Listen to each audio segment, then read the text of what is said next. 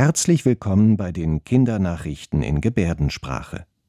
Und das sind die Themen. Hilfe für die Erde. Auf der Weltklimakonferenz geht es um die Frage, wie wir unsere Umwelt retten können. Neue Regierung in Niedersachsen. SPD und Grüne treffen jetzt gemeinsam viele wichtige Entscheidungen. Deutschlands Team für die WM. Die Fußballnationalmannschaft reist mit einem 17-Jährigen zum Turnier in Katar. Und stimmungshoch im Norden. Auf der Liste der glücklichsten Deutschen landen die Schleswig-Holsteiner wieder auf Platz 1.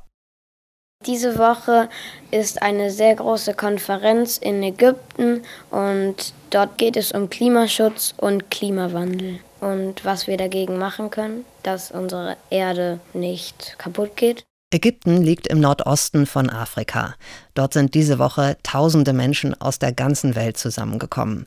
Viele Staats- und Regierungschefs sind dort, zum Beispiel Bundeskanzler Olaf Scholz war schon da. Und im Mittelpunkt steht die Frage, was dagegen getan werden kann, dass die Erde sich weiter erwärmt, etwa durch schädliche Gase aus Fabriken.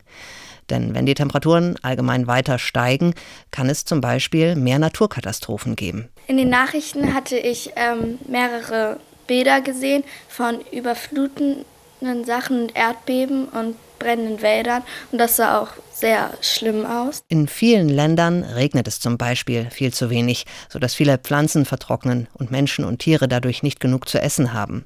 In anderen Ländern gibt es große Überschwemmungen, riesige Flächen werden überflutet, Ernten werden vernichtet und viele Menschen verlieren ihr Zuhause. Also dann sind die ganzen Häuser kaputt und die Menschen haben auch Angst und wissen auch nicht, wohin sie sollen und so. Auf dieser großen Konferenz wird also darüber beraten, wie das Klima besser geschützt werden kann. Aber es geht auch darum, wie ärmere Länder beim Klimaschutz unterstützt werden können und wie man ihnen helfen kann, um die ganzen Schäden zu bezahlen, die durch die Erderwärmung entstehen. Wenn halt arme Länder ähm, kein Geld haben, können sie so viel nicht wieder aufbauen. Bis Ende nächster Woche soll in Ägypten noch beraten werden.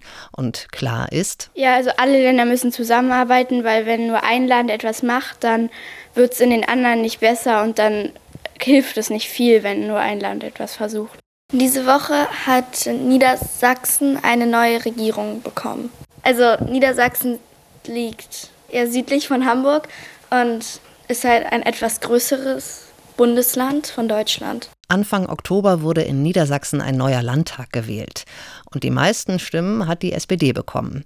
Aber es waren nicht genug, um alleine regieren zu können. Also musste sie sich einen Regierungspartner suchen. Man nennt das einen Koalitionspartner. Da werden viele Gespräche geführt und geschaut, mit wem man sich das am besten vorstellen kann.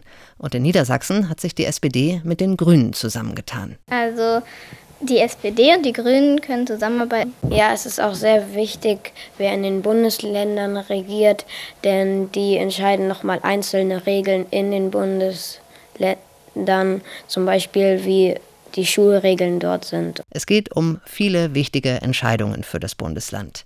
Der Regierungschef bleibt Stefan Weil von der SPD.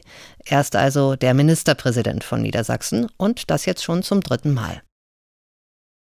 Seit dieser Woche wissen wir, welche Fußballspieler mit zur WM der Männer kommen. Und mein Lieblingsspieler ist auch dabei, nämlich Musiala. Musiala ist ein Mittelfeldspieler, der bei Bayern spielt. Die Weltmeisterschaft in Katar steht vor der Tür und seit dieser Woche steht auch fest, welche Spieler für die deutsche Nationalmannschaft mitfahren.